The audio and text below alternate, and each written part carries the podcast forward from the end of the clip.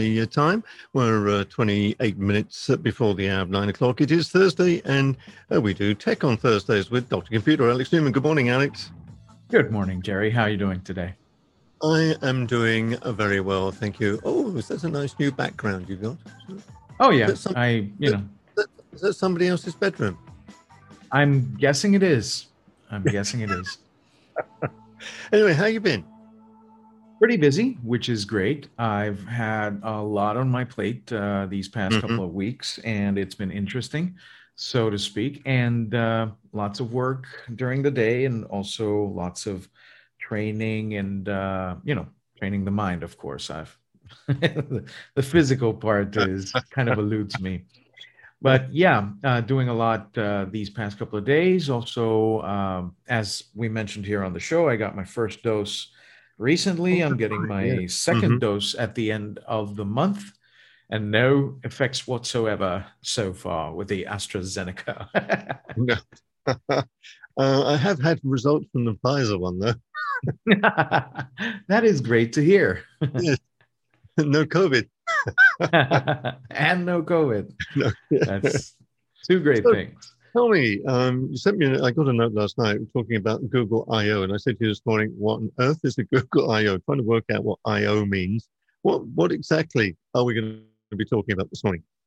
Well, Google is is uh, is famous for doing its developer conference, and it calls it Google I/O. It's been going on for a couple of years, and it's like their annual pilgrimage where people used to go and uh, see all the new stuff coming from Google, mainly uh, like things like consumer devices and new mm-hmm. features okay. on Google. Mm-hmm. Yeah. But nowadays, it's also a showcase for what the direction Google is going with its research.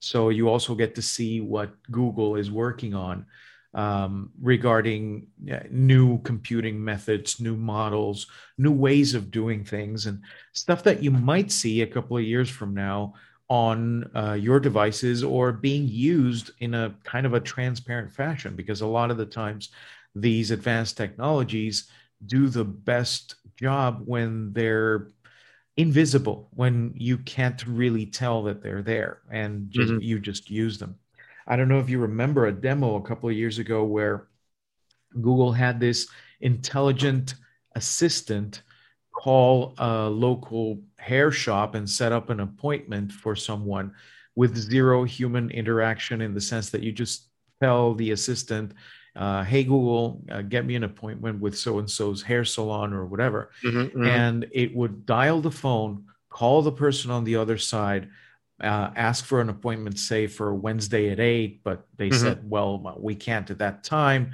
Uh, how about this other time? And and so on. Just this interaction, even with ums and ahs and whatever, to make it sound natural.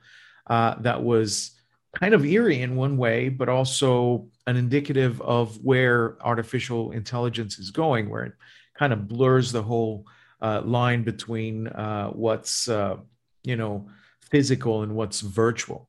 Mm-hmm. So in mm-hmm. this occasion for 2021, it was kind of a semi uh, a, a semi virtual event in the sense that there were some Google employees there. there Sundar Pichai was also there. Um, and it was live streamed to the rest of the world, which is interesting. Uh, people can now attend a lot of these industry events without being formally part of the industry or having to uh, mm-hmm. worry about a US visa or travel mm-hmm. requirements, mm-hmm. hotels, mm-hmm. etc. Which would make you think that hotels would then be a little bit more competitive and maybe lower their prices. But I'm talking to you, Vegas hotels for CES 2022. I've got my eye on uh, uh, on the pricing. Uh, I don't know if I'm going to be able to go if to CES 2022. I certainly hope so. I'm trying to save up for it. But uh, yeah, I, I hope the prices come down a little bit because that's in, that's in Las Vegas.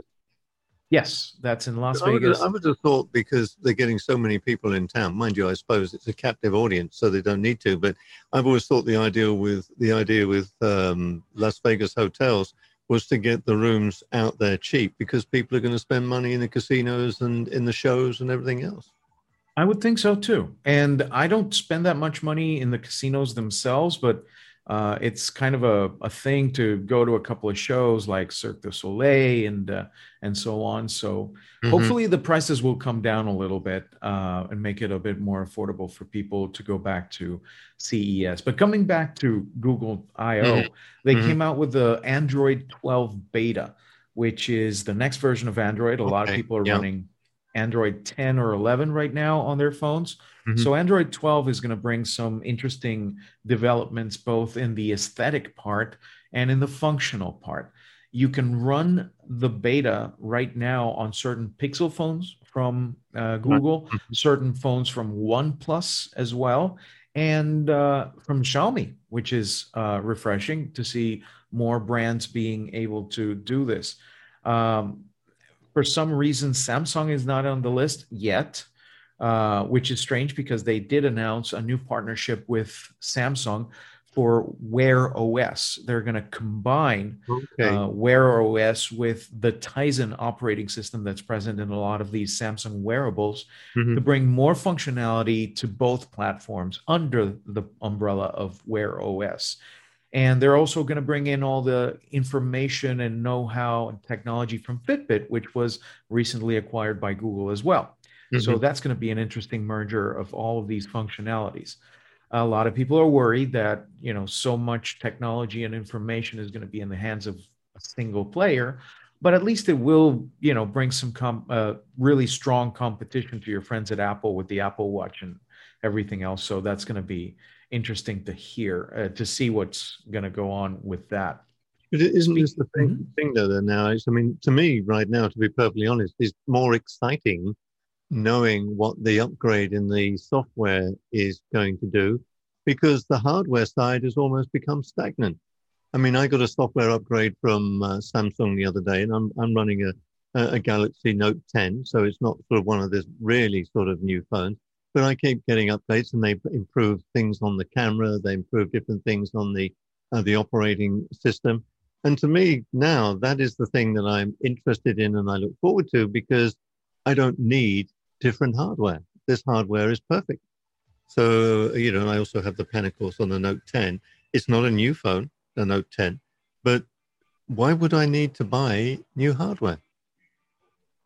Yeah, and that kind of goes against what you would think Samsung or other brands would want to do in the sense that they are making you not so dependent on buying a new phone every year.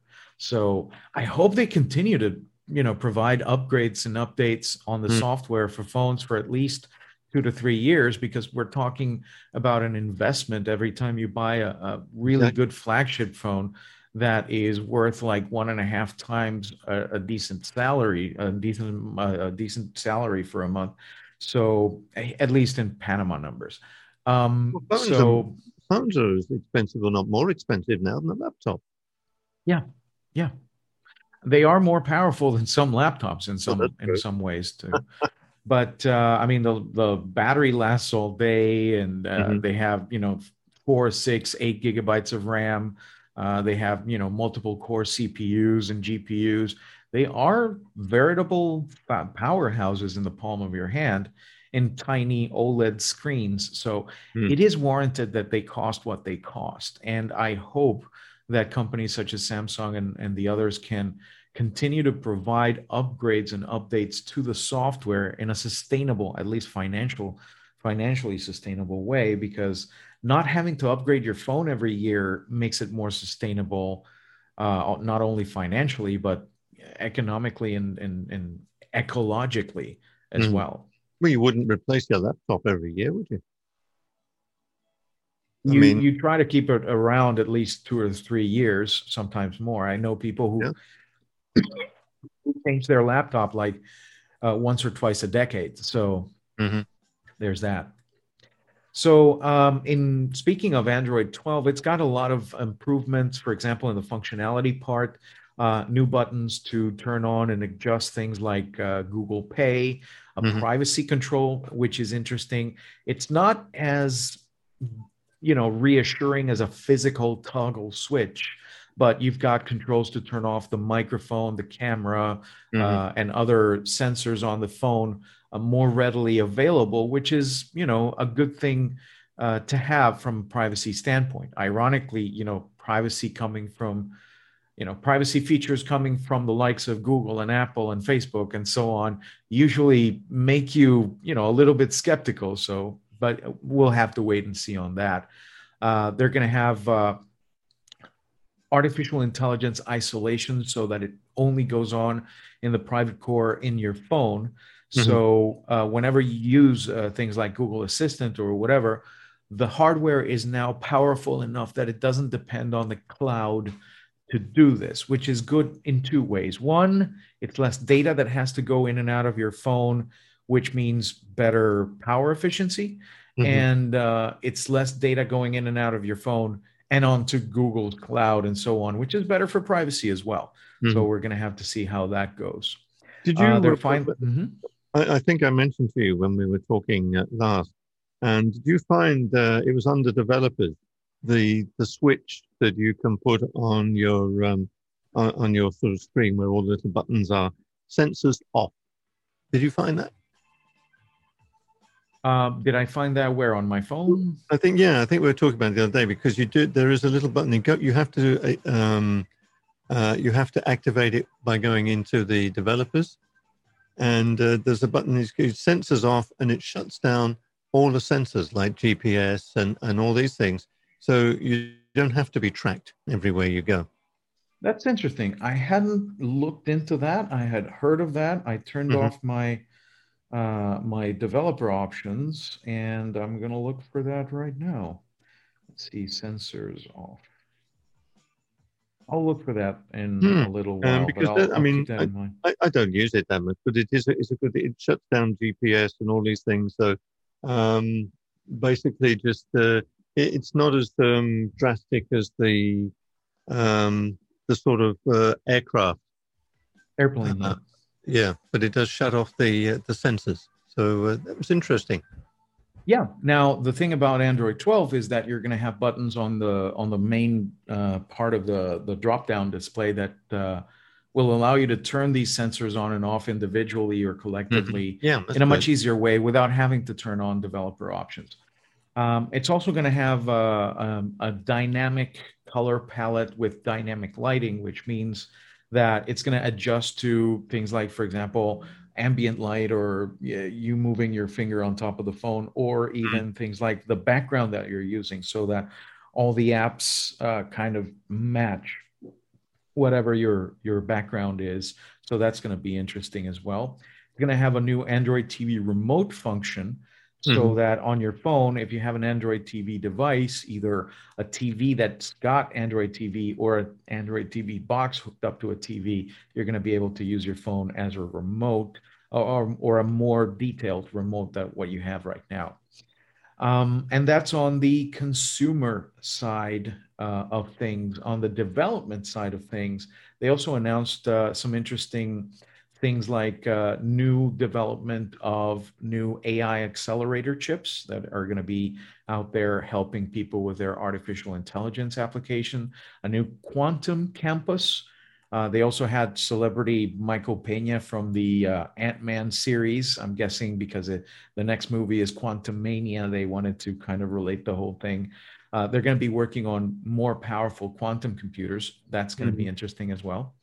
They developed a new AI system called LaMDA, or they came out with more information about LaMDA. That's L A M D A, um, that allows natural language processing in a very context based way. So, two demos that they did was uh, talk to the planet Pluto.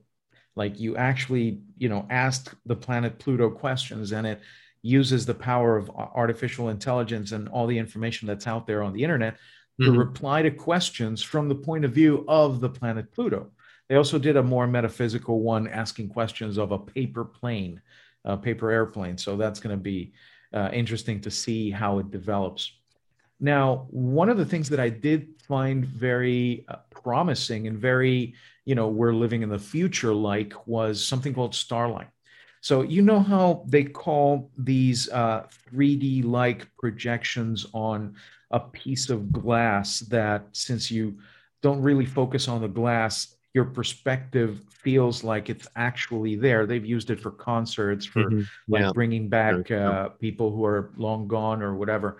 Where they they took that in a in an interesting direction. Imagine a Skype or a Zoom conversation or whatever, but in front of you is a transparent pane of glass over which a 3D looking image is being projected so that it looks like the person is actually on the other side, as opposed to watching on TV, which is flat. Right.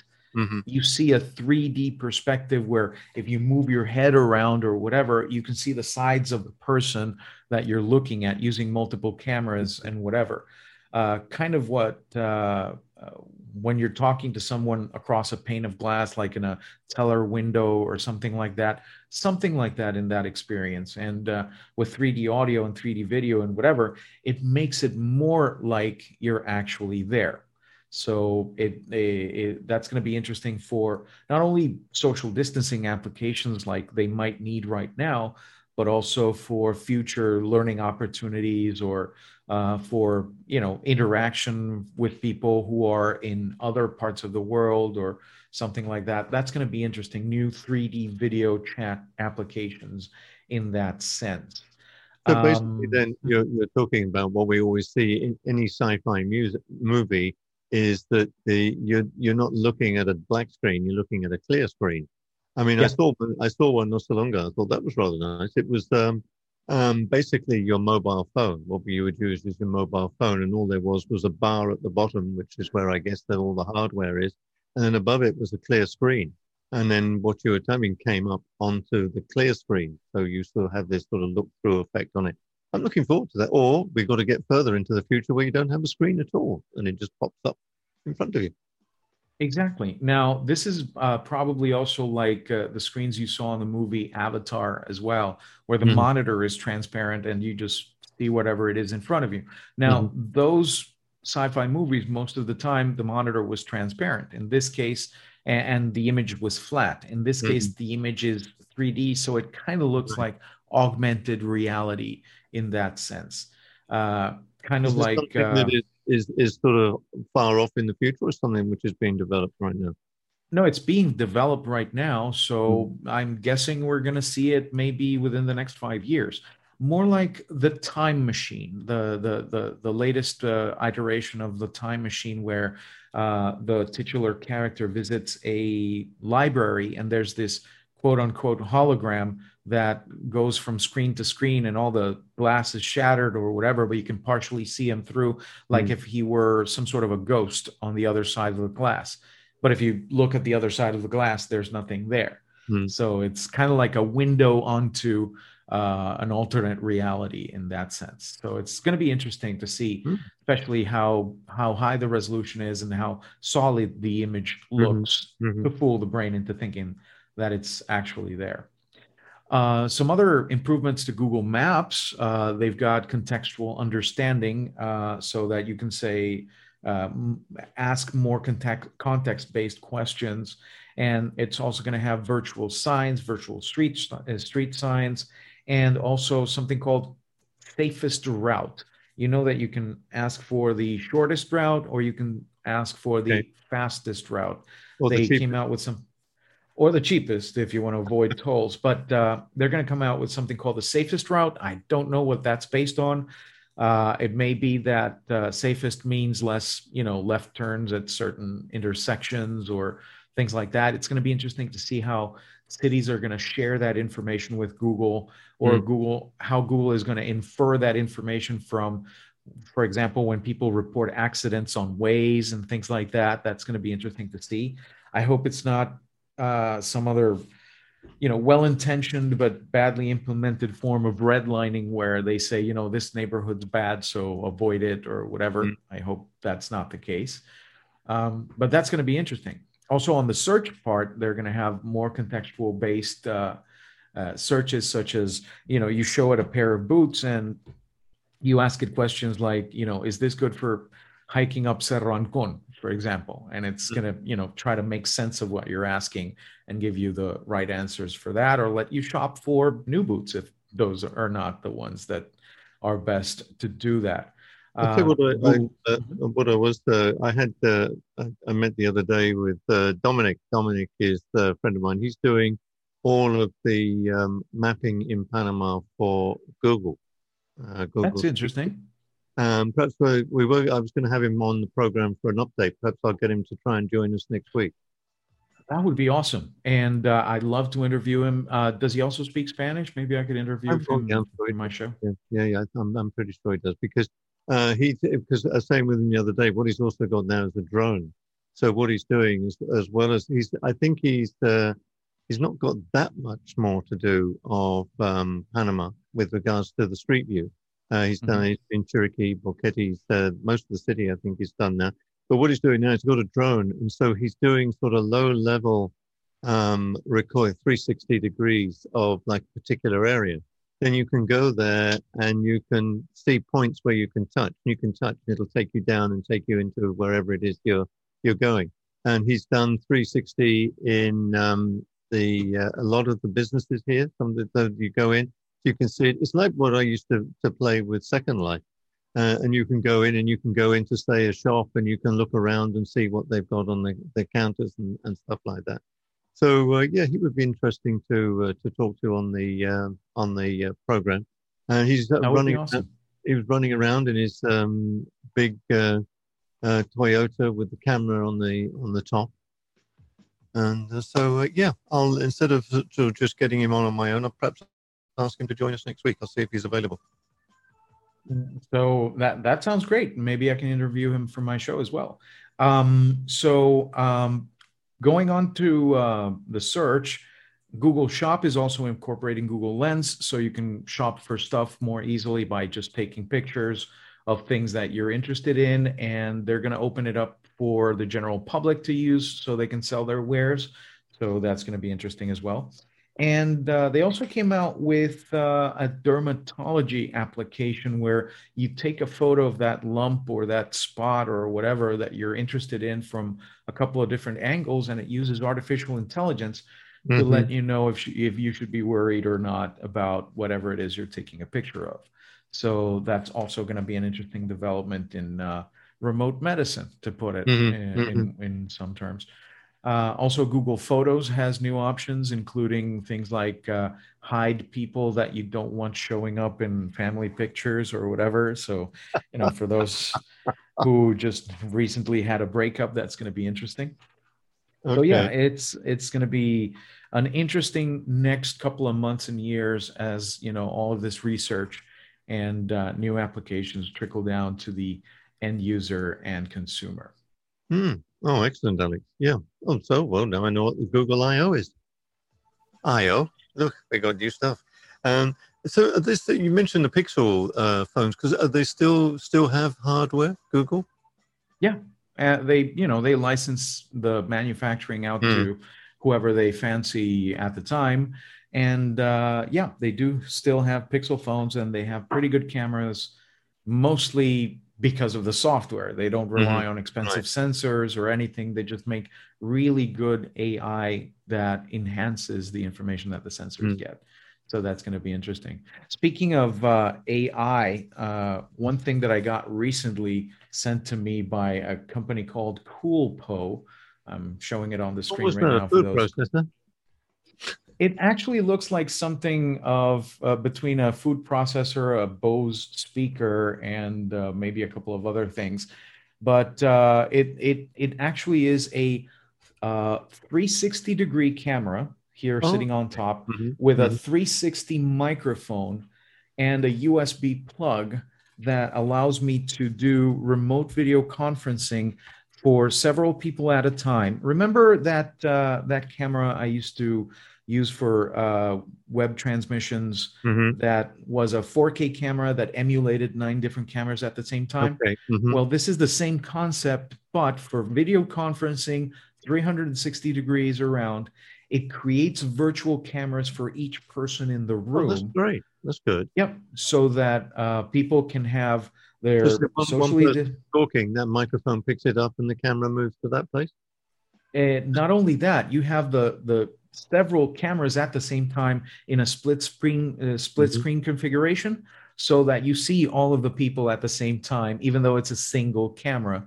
And the microphone and the speakers pick up for you know the entire room, so you get full room audio. Even if somebody just walks in the room, it will pick up and it's establish a new virtual camera to look at that person and hear that person talk. So a, it's really good for yeah, very. You can turn any room into a conference room and it's like having multiple computers and cameras at the same time in a single room. I'm doing a review, unboxing, and demonstration of that on my TV show on Channel 4 tonight at 7 p.m. So mm-hmm. look forward to that if you want to see it working. Yeah, that'd be I'll great. upload. Yep, I'll upload that. Uh, you know, next week on mm-hmm. on my YouTube channel as well. So I'm looking forward to that, and uh, you know, you can see how it works and and uh, maybe check it out. And if it's something that you might want to use for your, you know, um, your who, who conference room or it's called Coolpo, C O O L P O. So you can look okay. for Coolpo, yeah. and they make this one, and they also make a mini version, which is a tiny one that uh, it's like a like one of those tiny soundbar speakers, but it uh, mm-hmm. kind of does some of the same functionality, except it's not 360, but it's pretty wide angle, mm-hmm. and mm-hmm. you get some of that functionality as well in a more portable package. Mm-hmm. So look for that. Uh, look oh, for that great. on the Coolpo mm-hmm. website as well. Okay, and I guess uh, they're not available here in Panama. Not directly, but you can order them through the them. website. Yeah, okay. I'm I'm working on, and please follow me on on Twitter and Instagram and so on uh, at Vida Digital on pretty much every other network, and Alex Neuman on my Twitter. I'm going to be looking for any discount codes that they can provide so that you can mm-hmm. get it with a discount. Okay, Alex, perfect. And we'll put some uh, links and info on our website today. What we've uh, what we've been talking about. Alex, thank as always, you. thank you so very much spending time with thank us you. here on the Breakfast Show. And uh, well, keep up the good work. Keep busy. I will. See you next right. week. All Bye, right. Yasmin. She's waving. Oh, yes. She's... Take care, Alex. All the best. Dr. Computer, Alex Neuman, with us here on this morning's Breakfast Show.